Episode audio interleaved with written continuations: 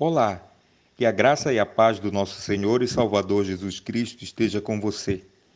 Quero convidá-lo a abrir a sua Bíblia em Mateus capítulo 6 e nós vamos ler as palavras de Jesus registradas dos versos 28 a 34. Diz a palavra de Deus: E por que se preocupar com a roupa? Observem como crescem os lírios do campo. Não trabalham nem fazem roupas, e no entanto, nem Salomão em toda a sua glória se vestiu como eles. E se Deus veste com tamanha beleza as flores silvestres que hoje estão aqui e amanhã são lançadas ao fogo, não será muito mais generoso com vocês, gente de pequena fé? Portanto, não se preocupem dizendo o que vamos comer, o que vamos beber, o que vamos vestir. Estas coisas ocupam o pensamento dos pagãos, mas seu Pai Celestial já sabe do que vocês precisam. Busquem em primeiro lugar o reino de Deus e a sua justiça, e todas estas coisas lhes serão dadas. Portanto, não se preocupem com o amanhã, pois o amanhã trará suas próprias inquietações. Bastam para hoje os problemas deste dia. Em frente à casa do meu sogro, à beira da rua mesmo, há um arbusto insistente que produz uma flor alaranjada belíssima à luz do sol poente.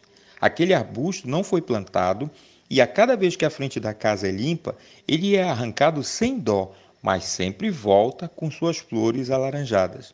Aquele arbusto me lembra esse maravilhoso trecho da palavra de Deus. Alimento e vestes estão entre as prioridades de todos, e de fato precisamos comer e nos vestir. Mas fiquei espantado ao ver a fila de pessoas que procuraram uma certa loja de roupas em uma grande cidade europeia, assim que o governo flexibilizou o isolamento. Um rapaz tentou justificar-se enquanto esperava pacientemente a sua vez na fila que dobrava o quarteirão.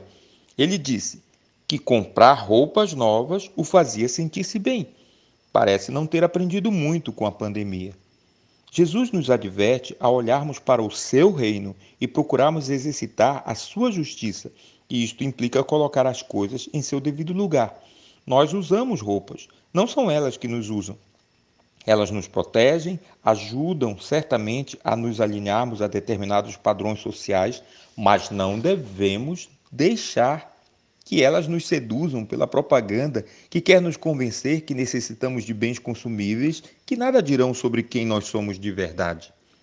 E Deus, que nos vê como somos de verdade, aquieta o nosso coração e nos convida a confiar nele e esquecer os cuidados do mundo. Enquanto milhares correm às compras para renovar os brinquedinhos que lhes fazem bem, milhões ainda lutam para conseguir o básico para sobreviver. Não é justo aos olhos de Deus que sejamos tão insensíveis ao sofrimento alheio. Livremos-nos das preocupações da sociedade consumista ao nosso redor e busquemos agradar ao nosso Deus neste dia. Graças te damos, ó Deus, porque o Senhor de fato tem suprido as nossas necessidades. Graças te damos pela tua palavra que nos ensina a buscar o teu reino e a tua justiça.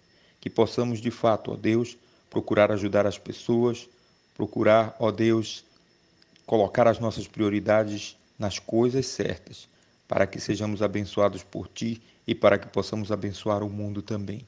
Em nome de Jesus oramos. Amém.